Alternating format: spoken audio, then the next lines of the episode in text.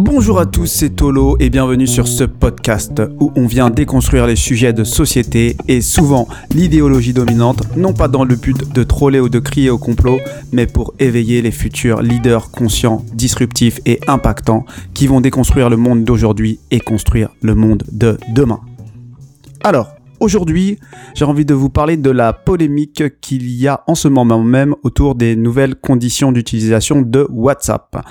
Et donc c'est assez étrange parce que on a toujours des nouvelles mises à jour des conditions générales qui changent euh, assez fréquemment et souvent on clique sans regarder ce qu'il y a derrière et cette fois-ci d'une manière assez étrange, il y a eu un sursaut, une sorte de réveil. Et on a assisté à des millions de personnes à travers le monde qui ont commencé à télécharger des applications alternatives à l'annonce de ces changements de conditions. Puisque si vous ne le savez pas, il me semble que le 8 février, si on n'accepte pas ces conditions, on ne pourra plus utiliser WhatsApp. Donc, petit rappel sur ce que c'est que WhatsApp, pour ceux qui ne connaissent pas ce qui serait étonnant, mais pourquoi pas. Donc c'est une application de messagerie qui a été rachetée par Facebook en 2014 pour 16 milliards de dollars. Et initialement, la cible de WhatsApp, c'était les pays en voie de développement et leur business model était un business model d'application payante. Il me semble qu'il y avait soit le paiement à l'installation de l'application, soit le paiement annuel. Je crois qu'ils ont testé les deux business models. Et avec le temps, ce qui a été un des gros avantages de WhatsApp, c'est la confidentialité des données et le cryptage de celles-ci de bout en bout. Et donc depuis le rachat de WhatsApp par Facebook, on est sur une application complètement gratuite, même s'il y a eu des tentatives de monétisation, mais elles ont clairement jamais abouti. Et aujourd'hui, ils annoncent qu'ils vont rassembler en fait toutes les données de l'entreprise Facebook, donc qui contient l'application Facebook, Instagram, Messenger et donc WhatsApp. Ils vont tout rassembler donc au même endroit et Facebook s'autorise l'exploitation des données de WhatsApp à un certain niveau, notamment l'accès aux contacts, mais pas l'accès au contenu des messages, qui restera crypté. Et donc cette mise à jour aurait pu complètement passer inaperçue, et pourtant aujourd'hui elle fait scandale. Et la question est donc pourquoi aujourd'hui elle fait scandale alors que peut-être qu'hier elle ne l'aurait pas fait? Tout simplement parce qu'on vit dans une période extrêmement particulière où YouTube, donc qui appartient à Google, Facebook, Twitter censurent à tout va et que certains mots-clés sont traqués et que des vidéos de certains créateurs de contenu peuvent sauter, que des comptes peuvent être suspendus, voire démonétisés et au pire bannis. Et tout ça pour des positionnements finalement politiques sur des sujets de société comme le vaccin, les élections, etc., etc.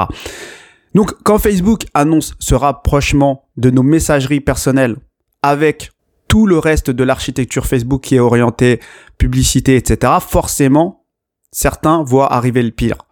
Donc bien au-delà de juste la simple publicité, c'est justement la censure et le fichage des personnes. Parce que au-delà du fait que tu puisses avoir une pub d'aspirateur sur le côté pendant que tu discutes avec ta femme de nettoyer la maison, on va pouvoir infiltrer tes conversations personnelles et voir si tu n'as pas justement certaines positions, notamment sur des sujets critiques comme des sujets sanitaires ou politiques.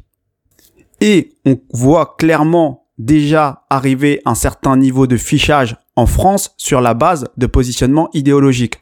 Donc aujourd'hui, on le justifie par rapport à des positionnements, on va dire, extrêmes et à la fréquentation de certains sites de réinformation. Mais on va clairement de plus en plus dans cette direction et après, à qui de juger si ce site est extrême ou pas. Et donc finalement, toute pensée dissidente pourrait être classifiée de extrême. Donc, une fois que j'ai posé un peu le contexte du pourquoi tout le monde finalement a commencé à installer ces nouvelles applications alternatives, maintenant il faut prendre du recul sur tout ce qui est service gratuit géré par ces fameux GAFAM, qui sont Google, Amazon, Facebook, Apple, Microsoft. Mais là, je vais englober avec euh, Twitter, etc., etc. Donc il faut bien comprendre que ces entreprises sont des mastodontes dans l'industrie. Elles gèrent des milliards d'utilisateurs et pour gérer ces milliards d'utilisateurs, ça nécessite une infrastructure de fou. En termes d'investissement matériel, c'est juste inimaginable. Il y a des villes entières de serveurs. Et la question c'est comment c'est financé? Par quel argent c'est financé? Bah c'est financé par l'argent de fonds d'investissement donc qui appartiennent à des actionnaires qui pour la plus grosse part sont des millionnaires, voire des milliardaires, et qui attendent un retour sur investissement. Donc il faut être très clair dessus parce que on est sur une économie numérique qui cherche un business model et en attendant que le business model soit trouvé, elles vivent des fonds d'investissement, des levées de fonds. Et donc, comme on dit dans le milieu, quand le service est gratuit, c'est que tu es le produit. Et aujourd'hui, ça n'a jamais été aussi vrai. Donc, on ne peut pas se plaindre à un certain niveau d'utiliser des services gratuits et tout le confort qui va derrière et empêcher ces mêmes entreprises de faire du business. Si on pense comme ça, c'est vraiment un manque de niveau de conscience. Il faut simplement remettre les choses à leur place. Parce que croire que tout est gratuit et que personne ne doit jamais rien payer au bout, c'est vraiment ne pas comprendre comment ça fonctionne. Donc la première chose à comprendre, c'est que tous les services gratuits ont un coût et si tu ne le payes pas directement, tu le payes indirectement, point barre. Et donc les personnes qui sont derrière ces entreprises, que ce soit les dirigeants ou les actionnaires, elles ne cherchent pas à vous proposer un service gratuit pour vous améliorer la vie et changer le monde. Elles cherchent à revoir la couleur de leur argent avec une plus-value qui vaut le coup. Donc ces entreprises sont portées par des intérêts matériels et financiers qui n'ont rien à voir avec les intérêts des particuliers. Et donc, si on ajoute à ça que une des valeurs ajoutées de toute personne qui va rechercher le pouvoir, c'est de connaître la population mieux qu'elle ne se connaît elle-même, eh ben, ces boîtes sont complètement dedans. Et les actionnaires aussi. Donc elles sont en train de récolter toutes nos informations pour nous connaître mieux que nous-mêmes et pour extraire ce dont elles ont besoin pour nous faire faire ce qu'elles ont envie qu'on fasse. Il faut bien comprendre que la toute-puissance des États-Unis vient en partie de la puissance de son industrie, notamment numérique, qui était dans l'obligation de collaborer avec le gouvernement US pour tout ce qui était sujet de sécurité nationale. Après, qu'est-ce qu'on met dans sujet de sécurité nationale? C'est autre chose. Mais là, on insiste à une inversion de pouvoir, et donc ces GAFAM se permettent même de censurer le président américain qui est encore sous mandat, et donc on est en train d'assister à des milliardaires qui officiellement se positionnent au-dessus des gouvernements et notamment de ce gouvernement US. Donc en réalité, on va pas se le cacher, c'était déjà le cas, mais là ils ne se cachent même plus. Donc les milliardaires qui contrairement à ce qu'on pense ne courent pas après l'argent puisqu'ils en ont déjà énormément. Donc bien sûr qu'ils vont chercher à se faire un petit biais, mais au-delà de ça, ce qui est le plus vicieux, c'est qu'ils recherchent le pouvoir. Et donc à travers ces données qu'elles récoltent, c'est un pouvoir immense qu'on peut leur donner sur nous puisqu'elles peuvent nous laisser vivre ou nous tuer numériquement. Elles peuvent aussi créer un buzz comme faire taire une info. Et donc là, je parle que du point de vue numérique, mais vous imaginez bien que si j'étends cette logique à d'autres industries, notamment la banque et la finance, c'est un pouvoir encore similaire, mais sur d'autres parties de notre vie. Et donc, contre toute attente, on assiste là à un réveil. Et donc, beaucoup de personnes ont téléchargé ces applications alternatives comme Signal ou Telegram c'est tellement une explosion que certaines plateformes n'ont pas pu supporter en termes de charge cette arrivée massive de nouveaux utilisateurs. Et je parle notamment de Signal.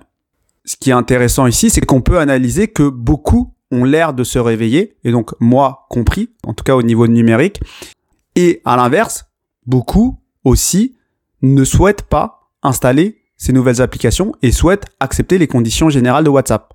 Et donc, les raisons que l'on va entendre pour rester sur WhatsApp et ne pas migrer, ça va être évidemment que les autres applications, c'est pas forcément pratique, je vais perdre tous mes contacts, parce que tout le monde ne va pas bouger de WhatsApp, l'interface des nouvelles applications, elle est moins bien, on n'a pas telle fonctionnalité ou telle autre, en plus, ça rame, et en plus, en vérité, j'en ai rien à foutre qu'ils récoltent mes données et qu'ils les croisent avec celles de Facebook. Et donc, moi, en réalité, ce qui m'a vraiment choqué dans toutes ces réactions, c'est que c'est symptomatique de notre époque et de notre société du confort. On ne bouge pas, on ne change pas parce qu'on est confortable. Et finalement, de notre point de vue, ce qu'on a à perdre est plus important que ce qu'on a à gagner. Parce que ce qu'on a à perdre, ben, c'est du confort. Et il faut bien comprendre quelque chose, c'est que c'est normal qu'on pense comme ça parce que ces entreprises investissent des milliards dans tout ce qui est UX, UI. Donc tout ce qui est expérience utilisateur et design pour que votre expérience justement soit la meilleure pour que vous puissiez rester connecté le plus possible et que vous ne voyez pas le temps passer. Donc oui, c'est sûr qu'elles investissent bien plus que toutes les autres applications plus petites en termes de technique pure, d'architecture, de UX UI, de performance, etc. Donc c'est évident que les autres applications ne peuvent pas forcément tout de suite en tout cas rivaliser. Et donc je peux vous le confirmer parce que moi qui ai installé Signal et Telegram depuis un certain temps, j'ai bien vu que Signal depuis quelques jours n'arrive pas à suivre en termes de performance. Ça rame et la première personne qui arrive sur l'application et voit ça, je peux comprendre qu'elle quitte l'application direct. Mais la vérité, c'est que on est dans une époque encore particulière, et c'est pour ça qu'il y a ce sursaut-là, et c'est pour ça que les gens sont prêts à faire ce mouvement-là, c'est que finalement, tout ce qui s'est passé récemment, et tout ce qui va se passer dans le futur, notamment les différents confinements qu'on a eus, les couvre-feux, etc., et notamment l'arrivée du vaccin, ben finalement, dans mon cas, à un niveau personnel, je me prépare déjà dans ma vie réelle, donc hors du numérique, à tirer un trait sur beaucoup, beaucoup de choses, notamment les restos, les théâtres, etc., s'ils me demandent de me faire vacciner. Et ça, je me prépare psychologiquement à dire non. Donc c'est un peu l'effet confinement, puisque on n'y a pas eu droit toute l'année 2020. Et au final, certains, suite à cette expérience un peu exceptionnelle, vont tout faire pour qu'on revienne à la normale et seront prêts à se faire vacciner. Mais moi, de mon côté, c'est l'inverse. Justement, je me dis que j'ai réussi à vivre sans pendant un an, que j'arrive à m'épanouir sur d'autres plans qui sont pas forcément du divertissement pur. Donc moi, en vérité, je suis prêt à abandonner certaines activités plutôt que d'accepter un vaccin comme celui-là en tout cas. Donc, quand on met en perspective ces deux changements-là, donc d'un côté changer complètement de vie dans la vie réelle et de l'autre changer d'application, c'est évident que changer d'une application, c'est rien du tout. En tout cas pour moi aujourd'hui, et c'est pour ça que je dis que je prends conscience aujourd'hui, que par rapport à ce qui peut arriver, ça, c'est rien du tout. Donc, ne pas être suivi par des personnes qui veulent absolument rester sur WhatsApp, c'est rien comparé à ce qui va se passer dans la vie réelle, où là, j'aurai pas accès peut-être à beaucoup, beaucoup de choses. Et donc, il va y avoir un monde scindé en deux entre ceux qui auront le droit de faire des choses et d'autres qui n'auront pas le droit. Et donc, c'est ce qui m'amène à vous introduire finalement cette notion d'agilité numérique dans un premier temps, parce qu'il va falloir développer cette habitude de consommer différemment sur le web, notamment tout ce qui est gratuit. Il va falloir stopper certaines habitudes que l'on a sur certaines applis, peut-être pour en utiliser d'autres ou pour les abandonner tout simplement, pour qu'on puisse faire entendre notre voix et notre mécontentement sur certains points. Parce que ce que je peux vous dire, c'est que là, Facebook, et donc sa filiale WhatsApp sont en train de suivre de très près tous les téléchargements qui sont en train de se faire sur Telegram, Signal, etc., etc. Tout simplement parce que ça va donner une tendance sur l'utilisation future de WhatsApp. Et donc, je pense que le signal a été tellement fort ces derniers jours que même Apple est aujourd'hui en train de censurer certaines applications. Donc, à partir du moment où on parle d'applications à vocation d'usage personnel, on a l'opportunité de changer d'application pour des raisons éthiques sans qu'il y ait de véritable impact. Ça ne peut être que positif. Après, évidemment, quand c'est l'ordre du professionnel, ça peut impacter votre business et je peux comprendre que c'est beaucoup moins simple parce que ça vous impacte au jour le jour et peut-être que vous avez des bouches à nourrir et c'est complètement compréhensible. Mais clairement, tout ce qui est personnel, on n'a pas à subir ces prises d'otages de ces milliardaires. Donc, moi, j'utilise Signal depuis quelques jours. Effectivement, ça rame. Effectivement, l'appli, je pense qu'ils sont un peu débordés, dépassés par tout ce qui se passe. Mais à un moment, il faut être tolérant. Et si Signal me pose problème, eh ben, je serai prêt à bouger et à amener d'autres personnes avec moi sur d'autres applications s'il le faut. Donc, faut être clair. Être agile numériquement, c'est pas le confort, c'est pas pratique, ni en termes de logistique, ni en termes de connexion, on va dire, sociale, ça c'est certain qu'on perd en niveau de confort. Mais plus généralement, la question n'est même pas de est-ce qu'il faut quitter WhatsApp ou pas, c'est beaucoup plus large que ça. On est constamment séduit par certaines applications qui peuvent être pratiques et efficaces et la question c'est est-ce qu'on est dépendant de ces applications et est-ce qu'on est conscient du prix à payer suite à l'usage de ces applications? Parce qu'en réalité, finalement, encore aujourd'hui, on a le choix. Il existe encore des applications gratuites comme Signal ou Telegram. Mais bien sûr, elles sont plus petites et bien sûr, elles pourront se faire racheter à l'avenir. Et donc, au jour le jour, on devra savoir comment on consomme en conscience ce genre de nouvel usage numérique. Et donc, il va falloir développer un véritable esprit agile où il va falloir changer nos habitudes, quitter nos zones de confort et aller trouver les meilleures alternatives possibles rapidement. Et pour moi, cette agilité numérique dont je vous ai parlé, c'est vraiment quelque chose qui doit être généralisé à toute notre vie. On doit être prêt à choisir entre le confort et l'éthique à chaque instant. Parce que ne vous inquiétez pas, ce que je vous ai dit par rapport à l'UX UI et qui nous maintient finalement dans le confort et dans certaines applications pour ne pas qu'on en sorte, eh bien c'est pareil dans la vie réelle. Ils ont designé les choses pour qu'on choisisse toujours le confort et la facilité et pas ce qui est vraiment juste pour nous, et notamment en termes d'éthique. Et c'est ça le vrai problème, c'est qu'à force de choisir le confort et non l'éthique, on arrive dans des situations délirantes où des startups montées par des petits geeks à la sortie de leur école deviennent des composantes de notre architecture de l'oppression.